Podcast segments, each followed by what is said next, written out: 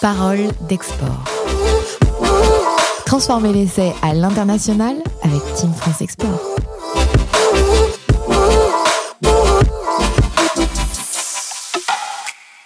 Bonjour à tous et à toutes, bienvenue dans ce premier épisode de Parole d'Export, un podcast monté par la Team France Export et ses partenaires. C'est donc le premier podcast dédié aux acteurs de l'international. On est parti pour un format de 40 minutes où experts et entrepreneurs partageront leurs expériences de terrain en cette période de turbulence que connaît le commerce international. Les entrepreneurs qui souhaitent conserver ou conquérir de nouvelles parts de marché en dehors de l'hexagone durant la crise y trouveront, j'espère, de nombreux conseils et sources d'inspiration concrètes. On démarre avec la feuille de match et aujourd'hui sur le terrain, David Séjourné, président de l'entreprise Management Europe et administrateur de l'OSCI, membre également du think tank euh, La Fabrique de l'exportation. David, bonjour. Bonjour. Et avec nous également sur le terrain du même côté, euh, dans la même équipe, François Genel, vous êtes gérant de la basse-cour de Castelnau et vous êtes primo exportateur. Bonjour à vous. Bonjour. Je vous propose, si vous le voulez bien, de démarrer par le coup d'envoi avec notre expert et partenaire Business France. Et nous retrouvons donc Henri Baïssas, directeur général délégué Business France, en charge du réseau France. On vous écoute. Bonjour. Prioriser ces, marchés, c'est véritablement une phase euh, essentielle de, l'action euh, export. Euh, parce que d'abord, la, bonne visibilité sur un marché, c'est clé, c'est ce qui va donner confiance, c'est ce qui va permettre d'identifier l'opportunité et donc qui va permettre de, de passer en fait à l'action. Et euh, la période en fait actuelle, elle a véritablement encore accru euh, le besoin euh, d'information. 40% hein, des entreprises qui ont stoppé leur activité pendant pendant la crise nous ont expliqué que la raison de cet arrêt, c'est un manque de, visibilité sur l'avenir des marchés. Alors il n'y a pas une règle unique pour prioriser ces, marchés. Et nos témoins aborderont certainement d'ailleurs les, les, différents critères, mais pense qu'on peut en signaler en fait euh, quatre euh, euh, principaux. des critères macro de niveau de PIB, de stabilité, des critères micro en fait de, marché, des critères réglementaires évidemment parce que il faut savoir s'assurer du niveau d'accessibilité en fait du, marché. Et enfin un quatrième critère qui est très important, qui est quelquefois un faux ami, qui est un critère en termes d'interculturel et de la façon dont l'entreprise pourra connecter bah, à la fois par rapport à ses connaissances en termes de langue, en termes de, euh, connaissances personnelles par rapport, euh, par rapport au marché. Et enfin, pour, terminer cette, cette introduction, peut-être juste de rappeler en fait un fait, euh, c'est l'importance de l'Europe, l'Union européenne, hein, dans euh, ce que pour présenter évidemment les échanges avec la France, puisque ça, concentre près de 59% des, des, exportations. Et en ce moment, la situation amène encore certainement euh, une priorité européenne encore plus flagrante. Eh bien, merci pour ces euh, quelques éléments. Il est donc temps de laisser la parole à nos invités et d'entrer dans la mêlée.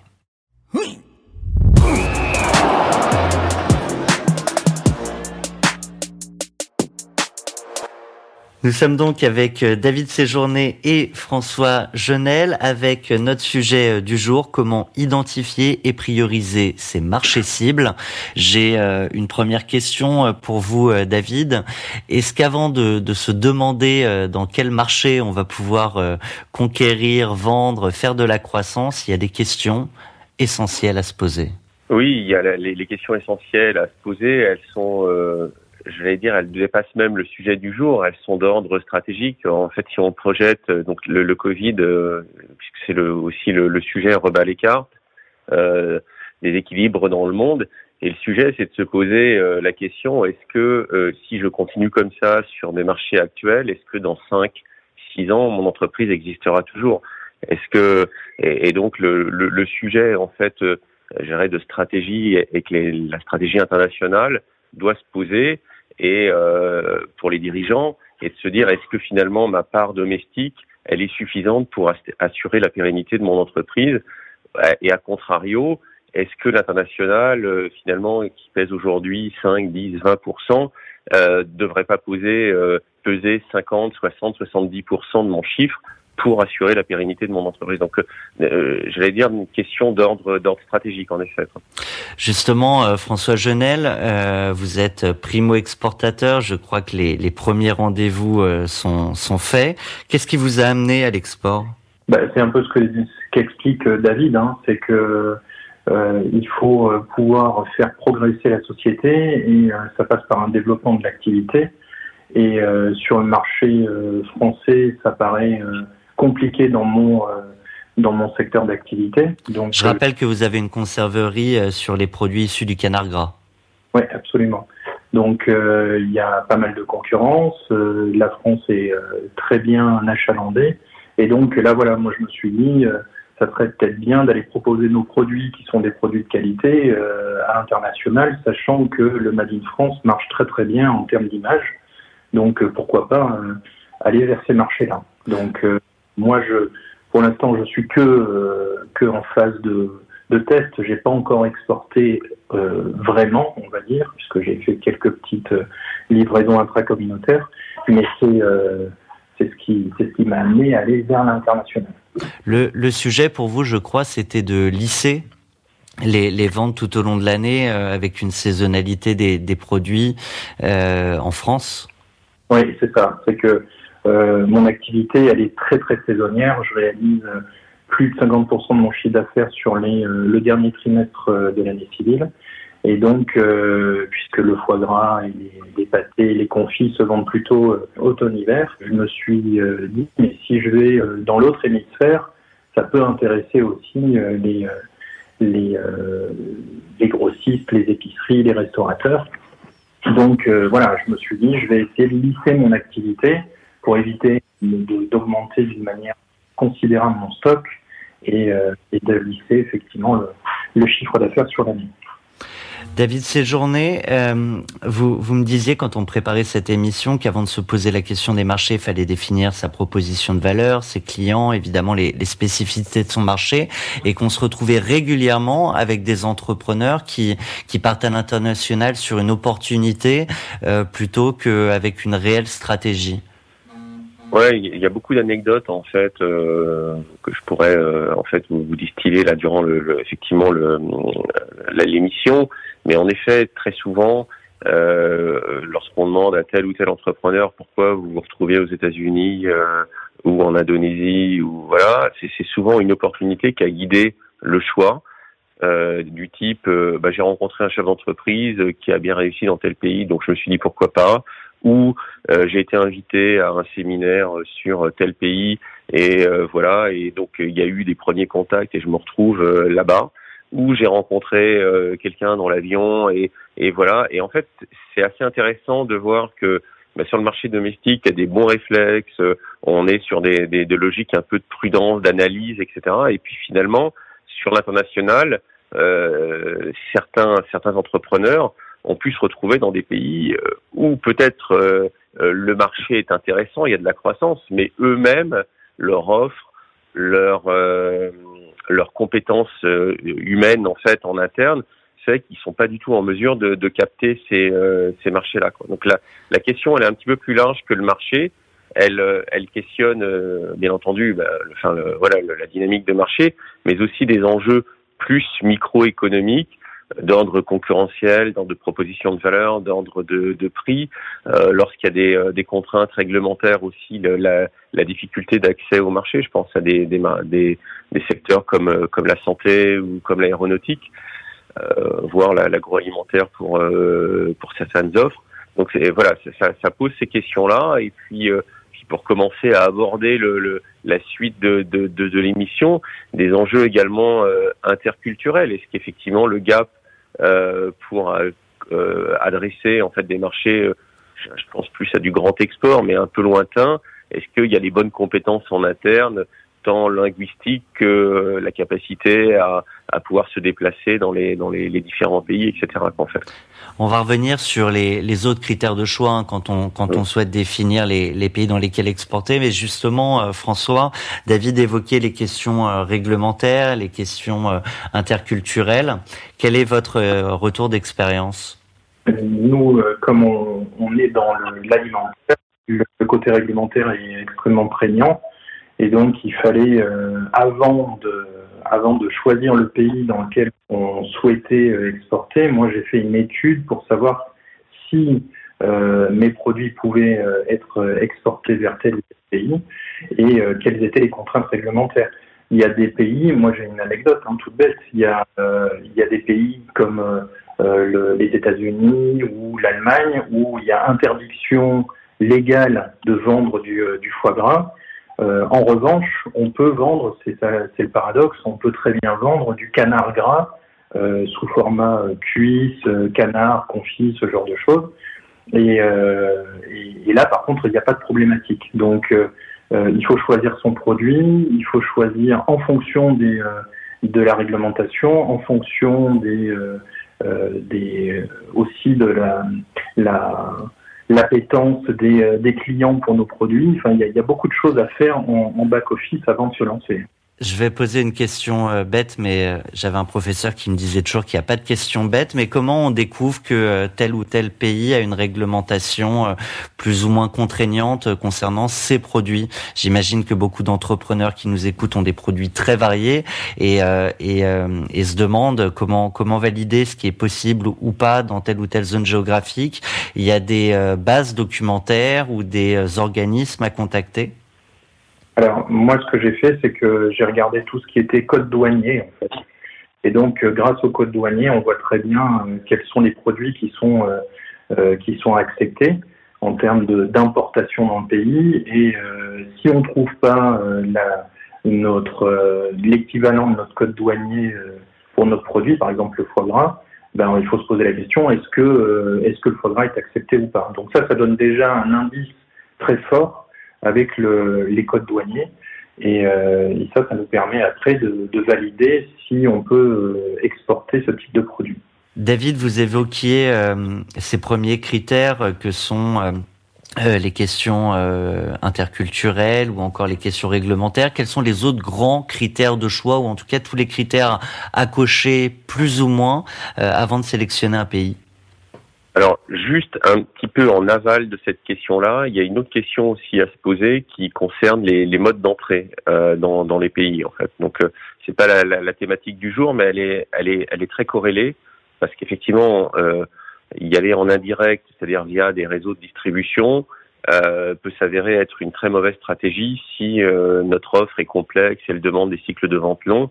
Euh, on, on s'aperçoit souvent que qu'effectivement le mode indirect dans ces cas-là euh, est assez compliqué. Donc, euh, et donc le mode direct via une filiale, une JV, une acquisition euh, peut s'avérer plus plus pertinente et donc de fait les ressources à y consacrer seront plus importantes. Donc ça a un impact assez non neutre sur les les, les, les choix en fait des marchés. Après, pour revenir à votre... quand, quand vous dites ça, c'est aussi observer quels sont les circuits de distribution sur place bah exactement. Pour reprendre le, le, finalement le, ce que j'ai une anecdote qui me revient à l'esprit là par rapport au, euh, secteur de, François. En fait, il y avait un, un, un, entrepreneur en fait qui était dans l'agroalimentaire, euh, des produits en fait dérivés aussi à base de, de, de canard, qui, était qui avait sélectionné le Japon parce qu'il s'était aperçu qu'il y avait de l'appétence pour ces, ces produits français, etc. Il a fait plusieurs voyages au Japon.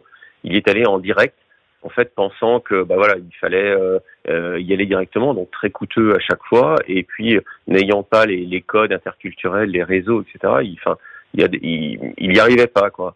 Et finalement son salut il était à, à Rungis où il y avait un, un, un exportateur en fait de d'un certain nombre de, de gammes de produits français qui lui avait un flux d'affaires sur le le, le, Japon avec des euh, finalement beaucoup de, de, de points de distribution et finalement, son, sa solution, elle, elle était, euh, elle était à 20 km de son entreprise, euh, voilà, à, à. Euh, et donc, ces questions de mode d'entrée sans, vous voyez, sans, sans, sans, challenger le choix du Japon, sont quand même assez en fait déterminantes pour le pour le reste de la stratégie. Du coup, David, je, je reviens sur sur ma question. Si on doit lister tous les critères à cocher, qu'est-ce qui nous manque? Alors, euh, je vais vous faire une réponse qui n'est pas tout à fait standard parce que chaque entreprise est unique. Et, donc, dans euh, l'approche stratégique que nous, on propose, c'est des questions, en fait, euh, presque sur mesure qu'on travaille avec le dirigeant, que l'on pondère.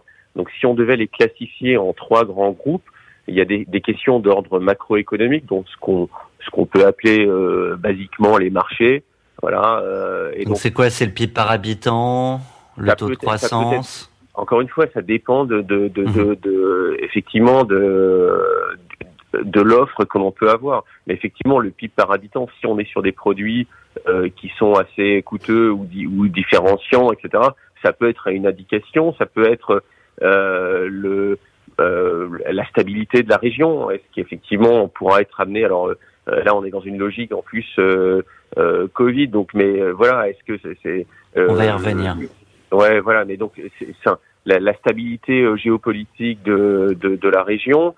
Si on est, par exemple, sur des, des, euh, des solutions euh, qui, qui apportent une forme de, de, de sécurité, c'est en gros le, le, principe de précaution qui existe dans, dans les pays. Enfin, c'est des choses à lister, à préparer, en fait, d'un point de vue macroéconomique, euh, sur euh, euh, par rapport à l'offre de, de, de l'entreprise et à pondérer. Ensuite, le deuxième bloc, c'est des, des, des, questions d'ordre microéconomique. Voilà, donc là, c'est là où on va lister en fait un certain nombre de critères euh, le niveau de concurrence, le niveau de prix, la, la difficulté euh, logistique éventuellement pour euh, euh, pour pour livrer les euh, un certain nombre de enfin voilà d'enjeux, l'accès à des réseaux de distribution si on décide d'y aller de manière indirecte. C'est là où on va lister en fait ces, ce type de, de, de questionnement. Et puis enfin, les enjeux, le, troisième bloc de, de, de, critères et de questionnements à avoir, c'est les, les, critères d'ordre interculturel, donc ce qu'évoquait François, l'image de la France sur des produits par exemple euh, euh, agroalimentaires ou pour la cosmétique, pour le luxe ou pour la santé, enfin voilà, qui est une image qui est plutôt bonne. Est-ce que c'est quelque chose qui justement a, a poussé à valoriser? Les, les, la difficulté, à contrario, euh, par rapport aux ressources internes de mon entreprise, à aller accéder à ça. Enfin voilà, c'est les trois gros blocs nous qu'on analyse. Donc après, on, on, peut, il peut y avoir des sous-critères. Euh, et, et c'est d'ailleurs même souhaitable en fonction des, des caractéristiques de, de l'entreprise et de son offre. François Jonel, euh, je vais euh, vous laisser réagir hein, sur les, propos de David et les grands critères. Vous en avez peut-être euh, découvert d'autres ou identifié d'autres. vous avez quand même eu une première réflexion, je pense, comme nombre de, de futurs exportateurs, c'est combien ça va me coûter, est-ce que je serai rentable? oui, bah oui, c'est quand même la, base. Hein. Est-ce que euh, en allant, euh, est-ce qu'en faisant n'importe quel type d'activité, est-ce que c'est rentable pour l'entreprise? Donc euh, moi, je suis entièrement d'accord avec David. Je vais, je vais insister sur le fait que partir à l'exportation, c'est un investissement lourd en temps et qu'il faut vraiment avoir les ressources. Là, je suis entièrement d'accord en interne pour le faire parce que c'est extrêmement chronophage. Donc euh, moi, ce qui, ce qui m'importait euh, le plus, c'est de savoir, de cibler le pays euh, qui avait déjà mon, produit. Comme ça, au moins, j'étais rassuré de ce côté-là. Donc sécuriser le fait que vendre un produit, mon produit à l'exportation était possible. après, on fait un benchmark pour tout ce qui est étude de prix et ce genre de choses, ça c'est clair, hein, et, de, et, de, mode de distribution. Mais euh, après, il y a des choses auxquelles on pense pas euh, au tout début, mais euh, est-ce que mon étiquetage français est conforme à la réglementation du pays à pénétrer? Ben, dans, la, dans 95% des cas, c'est la réponse elle est négative. Donc, comment je fais pour adapter mon étiquette? Ben, voilà, Il y a toute cette démarche en amont sur le, le, le facing du, du, produit. Ensuite, il y a l'aspect réglementaire, ça c'est extrêmement important, ça on l'a déjà expliqué. Et après, moi, il y avait une, chose qui me turlupinait, c'est que c'est bien d'envoyer des produits euh, à un distributeur, on envoie euh, euh, quelques dizaines, centaines de kilos et on est très très content du coup qu'on va faire. et on espère que ça va durer. Sauf qu'après, comment je fais pour récupérer l'argent de, cette vente-là quand, le, distributeur est à 15 000 km Ça paraît un peu, un peu difficile si jamais j'ai un, un souci. Donc ça, ça, fait partie des questions. C'est quel rapport on entretient avec ces distributeurs aussi À quel point ils sont sérieux? Bah, c'est pas une histoire de, de, côté sérieux parce que quand vous allez discuter avec eux, euh, il va être évident qu'il va vous régler, qu'il va tout faire pour vendre votre produit. Enfin voilà, on a la même chose en France. Hein. Donc euh, ça c'est euh, ça, je veux dire, le, le, le, distributeur qui vous dit non non, je vais pas vous payer, ça n'existe pas. Mhm. Donc là, là c'est clair que on aura de bonnes relations. Il est intéressé par notre produit, on est intéressé par son réseau de vente, donc tout va bien. Sauf qu'après, voilà, il faut sortir de ça et il faut se dire bon ben comment je peux euh, en fait réglementer, contractualiser euh, ce, cet, euh, cet, espace financier. Et alors le mieux, parce que ça existe dans de nombreux pays, euh, qu'il faut arriver à bâtir, c'est le fait de se faire payer au moment de la livraison et pas au moment de la réception de la livraison ou après. Bon, mhm. c'est facile à faire. tous les experts vont vous dire que c'est facile à faire. Euh, c'est facile à faire, mais il faut le faire. Est-ce que c'est pas aussi euh, sur euh, cette sélection de distributeurs et la connaissance que peuvent avoir les, partenaires de la Team France Export qu'on limite les risques? Alors, j'ai utilisé et je continue à utiliser la, Team France Export, Business, Business France, hein, dans différents pays. Et, et c'est très, très sécurisant et rassurant Sauf que ce ne sont que des, euh, des organismes qui nous mettent en rapport. C'est-à-dire que toute la contractualisation de, euh, du mouvement, tout ce qui est suivi de l'expédition, logistique, finance et, euh, réception, ou dédouanement et ce genre de choses, c'est pas c'est pas eux qui s'en occupent. Donc évidemment, on pense que s'ils nous ont mis en rapport avec un distributeur ou un ou un, un client euh, il a été sélectionné et, euh, et, ça sera plus facile pour nous d'activer certains leviers si jamais on a un problème financier. Mais, euh, mais ça, je, je, je, compte pas sur eux pour le faire. Donc l'avantage de Business France, c'est qu'ils nous donnent aussi des, des contacts pour regarder l'aspect réglementaire, pour regarder l'aspect étiquetage. et après, évidemment, ils nous font des retours d'expérience sur tel ou tel euh, distributeur. Moi, je travaille euh, en, B2B, donc euh, c'est entre guillemets, c'est un peu plus simple pour moi. Ce que disait David tout à l'heure, c'est que effectivement, moi, je choisis plutôt un distributeur, même si je perds en marge. je, m'achète en fait la, enfin, je m'achèterai parce que c'est comme ça. Pour l'instant, je l'ai pas fait, mais je m'achèterai une certaine sécurité en passant par un distributeur. David, j'aimerais bien votre retour également sur ce point. Alors, euh, c'est effectivement c'est un vrai sujet le, le, mode indirect. Euh, c'est presque un podcast à, à, en soi en fait sur le, le comment manager ces distributeurs, comment les sélectionner, comment les objectiver. Enfin, toutes les questions que François vient de lister. Euh, il y, a, y, a, pas mal de chercheurs qui s'y sont intéressés. Euh, justement pour éviter. Euh, euh, alors en ce moment c'est compliqué les salons, mais de, de finalement de, de, de, sélectionner le, le, le, mauvais distributeur. Donc il y a, y a, un vrai sujet qui s'ouvre autour de tout ce que ce qui a été listé. Effectivement, il y a, y a, un certain nombre de méthodes, en tous les cas, de, de manière d'objectiver euh, qu'on qu'on peut qu'on peut faire en fait hein, pour pour sélectionner les distributeurs. J'ai des clients qui étaient excessivement exigeants, qui demandaient un business plan, qui listait en fait, c'était la, la, base de la collaboration, les, les ressources marketing qui, qui, allaient être consacrées, etc. Donc c'est assez rigoureux, exigeant, mais ça, ça pose la, la base du, du, succès. Et ce client-là, qui était dans le dans des prothèses médicales, il faisait 80% de son chiffre à l'international dans 70 pays. Donc il avait réussi à vraiment industrialiser euh, cette partie-là. Et, euh, et, il préférait faire un no-go, enfin ne pas y aller si euh, le distributeur euh, qui plus est ne venait pas visiter l'usine à la fin, euh, même au bout du monde, parce que ça, pour lui, c'était important de, de, de, valider ces points-là. Donc bon, ça, ça, ça fait partie des, des bonnes pratiques qu'on peut observer.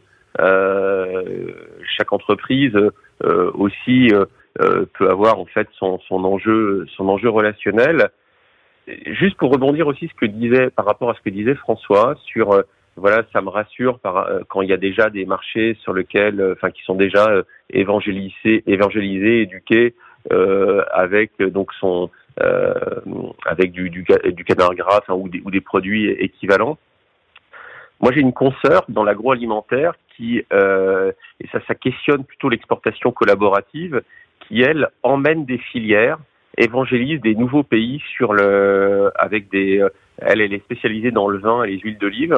Et par exemple, elle a euh, évangélisé le, le Brésil avec le rosé de Provence, le Mexique, la Californie. Et elle emmène en fait donc on pourrait considérer qu'ils sont concurrents, mais en tous les cas, toute une équipe de d'acteurs en fait locaux qui vont en fait, euh, j'allais dire, présenter leurs offres, marketer ensemble, mutualiser les coûts sur des nouveaux marchés qui sont et donc c'est là on ouvre des euh, des nouveaux marchés qui pour le peu ne sont pas euh, euh, éduqués euh, ou en tous les cas qui n'ont pas l'habitude de consommer. Donc ce qui veut dire que on arrive sur lesquels toute la place est à prendre? Exactement, il y a un enjeu concurrentiel, c'est un peu un océan bleu si on, on se réfère euh, au livre de, de, de, de Kim et en fait, de, de, de stratégie. Donc c'est aussi assez intéressant, des, euh, l'opportunité Covid de renaître globalement, d'être euh, aussi, de repenser global, de manière différente, de manière collaborative aussi. Euh, et, et, donc ça doit faire partie aussi des critères en fait euh, encore une fois des par exemple qu'on évoquait tout à l'heure des critères microéconomiques sur la manière d'aller adresser euh, et choisir les, différents marchés sur lesquels aller. En fait. Alors, David, vous me proposez une transition euh, parfaite. On s'est dit euh, beaucoup de choses sur la manière de euh, cibler les, les, pays dans lesquels on souhaite exporter. Mais je fais un petit retour en arrière. On est début 2020, en mars 2020 si on parle de la France. Et là, le la Covid arrive, le confinement, le déconfinement, et en fait toutes les cartes sont rebattues. Du coup, de tout ce qu'on s'est dit, finalement est-ce qu'il n'y a pas euh, une partie euh, des, sujets qui sont euh, complètement à, repenser dans la manière d'approcher les pays, évidemment, dans les manières d'échanger avec ses futurs distributeurs et partenaires, et, peut-être même dans l'analyse des pays et des consommateurs? Ouais, certainement. Il y a, eu beaucoup, de, beaucoup d'écrits hein, de, de, dessus, mais donc effectivement, bah déjà les tous, les salons. Enfin, euh, voilà, François doit le vivre. Moi, je le vois. Tous mes tous les salons ont été reportés à l'automne et puis maintenant ils sont annulés. Donc le, le, le fait de le développement relationnel en fait tel qu'on pouvait le connaître en face à face, euh, effectivement, il est, il est obéré. La capacité aussi à voyager. Hein, enfin. Euh, ne serait-ce que sur des pays proches, en, Allemagne. Enfin voilà, il y a beaucoup de régions françaises qui sont classées zone rouge. Donc ça, ça, ça questionne bien entendu la, la manière de les, enjeux relationnels qu'on pouvait avoir. Donc on peut digitaliser un certain nombre de choses. Hein, euh, euh, de la prospection, des, il y a des salons virtuels enfin, qui se qui, qui s'ouvrent. Donc après on peut en penser ce qu'on veut, mais en tous les cas c'est une manière euh, différente d'engager et de repenser euh, ces modes de, prospection. Moi, ce qui me questionne plus dans ces cas-là, c'est, j'allais dire, le dernier maître relationnel, c'est-à-dire en fait le, le, moment où ce que évoquait François, là, où il y a la confiance qui se crée avec un distributeur où on a envie, et là, enfin, moi je le constate aussi dans mon métier, c'est très très compliqué de le gérer euh, et de le piloter 100% euh, en digital, surtout pour des nouvelles relations. Et donc, ça questionne aussi euh, les enjeux stratégiques, en fait, de s'appuyer avec des partenaires locaux dans les pays qui peuvent être en fait des points de relais euh, pour euh, euh pour euh, bah, effectivement exécuter sa, sa stratégie euh, commerciale dans, dans les différents pays. Alors justement, je, je, me, je me permets de vous couper, David, pour donner la parole à François, qui, euh, qui est au début de son aventure à l'international, et c'est un début d'aventure de fait qui traîne un peu plus longtemps que, que prévu, euh, parce que les premiers échanges étaient prévus pour euh, mars-avril, si je dis pas de bêtises. Oui, oui, absolument, oui. le... Moi, je m'étais inscrit à un salon euh, international d'agroalimentaire euh, qui était prévu en, en mars de cette année et, euh, et ben, comme l'a dit David, hein, ça a été euh, annulé pour être reporté à septembre. Et, ben, et euh, fin août, on a appris que c'était purement et simplement annulé et reporté à, la, saison 2021.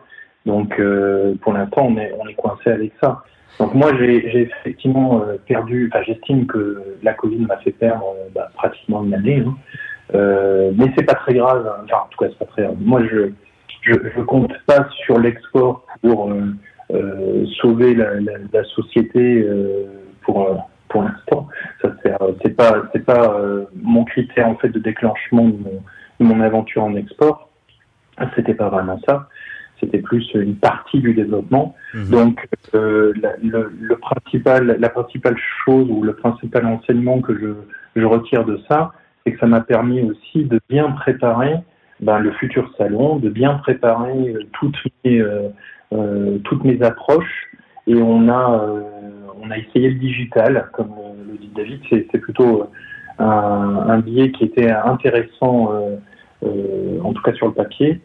Et après, moi j'ai une anecdote avec Singapour, par exemple.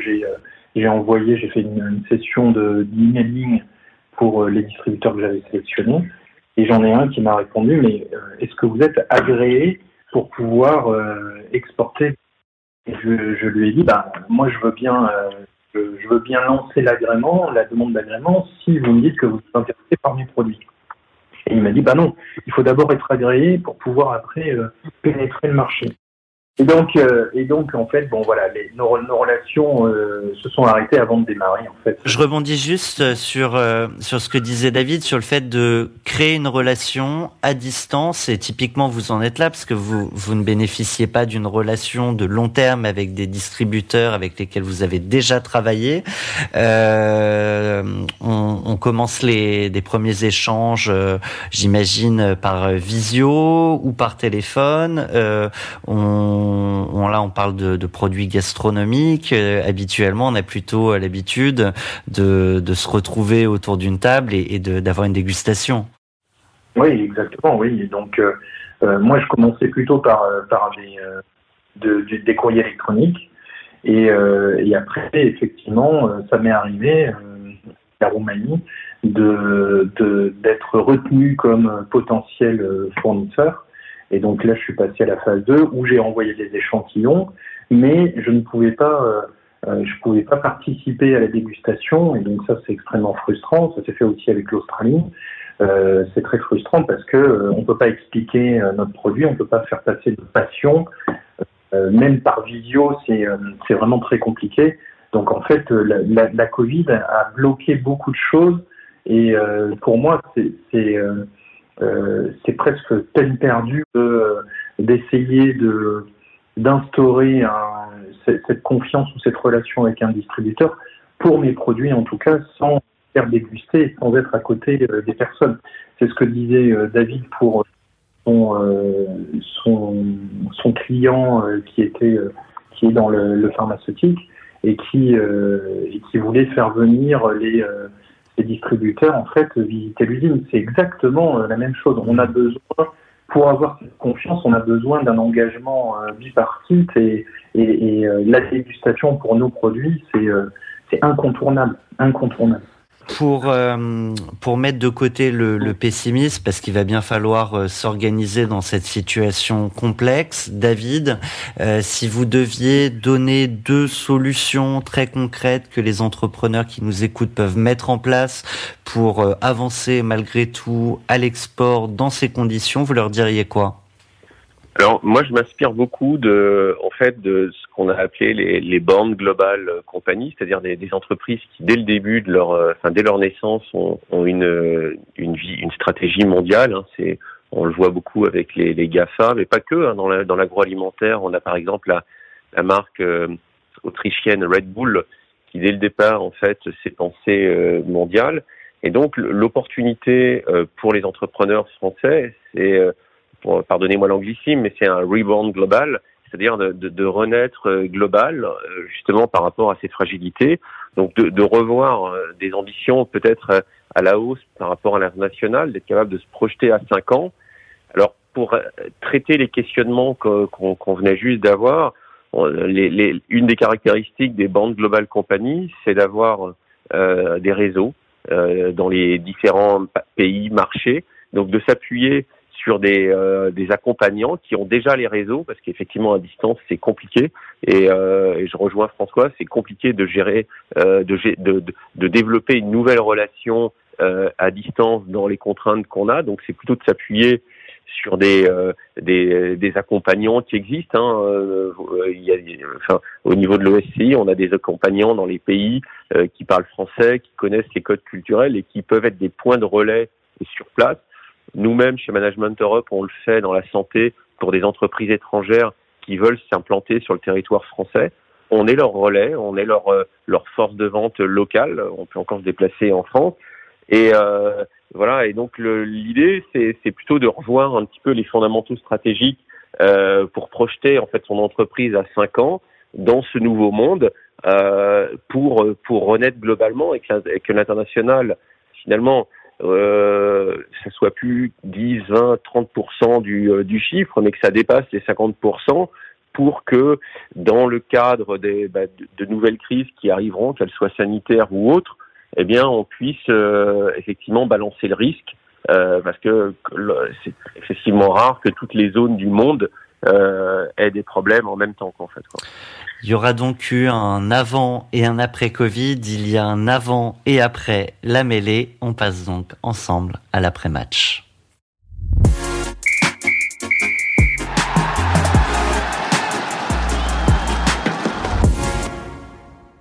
Et donc, messieurs, pour euh, l'après-match, euh, je vous propose trois temps forts. Euh, le premier qui serait le carton jaune. J'aimerais que vous reveniez sur une expérience compliquée que vous avez vécue ou entendue et auquel il a fallu faire face dans cette situation particulière. Je commence avec vous, François. Je rebondis un peu sur la conclusion de David tout à l'heure qu'il faut utiliser des réseaux en fait, moi, je, me, je, travaille depuis euh, pratiquement euh, un an avec euh, Business France. Et donc, moi, je me suis beaucoup appuyé et c'est grâce à eux, en fait, que j'ai mes premiers contacts avec des, des, pays importateurs. Donc, ça, c'était, ça, c'est quelque chose de très intéressant. maintenant, ce qu'il fallait anticiper, c'est la, durée de traitement de, euh, de, de, cette nouvelle activité. Et euh, en fait, le carton jaune, je vais me le mettre à moi, hein, c'est tout. C'est euh, c'est que je pensais que ça allait aller beaucoup plus vite. Alors, bien sûr, il y a la Covid, ok, on, on continue à le vivre. Euh, il faut peut-être se réinventer, mais enfin, bon, la, perspective de, euh, de dire, tiens, je vais, je vais pouvoir exporter en six mois, en un an, euh, ça paraît tout à fait jouable si je m'investis pleinement dans cette dans ce, cette nouvelle activité. Ben, en fait, c'est c'est un miroir aux alouettes. Hein. Donc, euh, David, c'est c'est un constat propre à, à l'ensemble des entrepreneurs cette notion de, de durée où on pense que ça va arriver très vite et finalement, in fine, ça prend un peu plus de temps? Ça prend du temps, mais enfin, ça, ça questionne aussi son, son modèle domestique. Pourquoi ça prendrait euh, moins de temps? Euh, que, que le, le, temps qu'il a fallu pour établir une notoriété et ses marchés sur le marché domestique. Et, et c'est, enfin, il faut souvent convoquer dans ces cas-là la propre histoire de l'entreprise, sa propre, son propre héritage. Et, et, très souvent, ils ont mis plusieurs années pour euh, pour construire, élaborer. Donc il y, a toujours cette notion de courbe d'expérience. On va plus vite quand on reproduit, mais quand même, c'est pas un rapport de, de 1 à 5. Donc euh, oui, il y a, du temps. Il faut il faut y consacrer des euh, des ressources, euh, qu'elles soient financières ou humaines, pour pour y aller. Euh, après, voilà, le, le, on le voit si on, prenait l'exemple le plus abouti qui sont les multinationales françaises qui, qui, qui réussissent plutôt bien à l'international.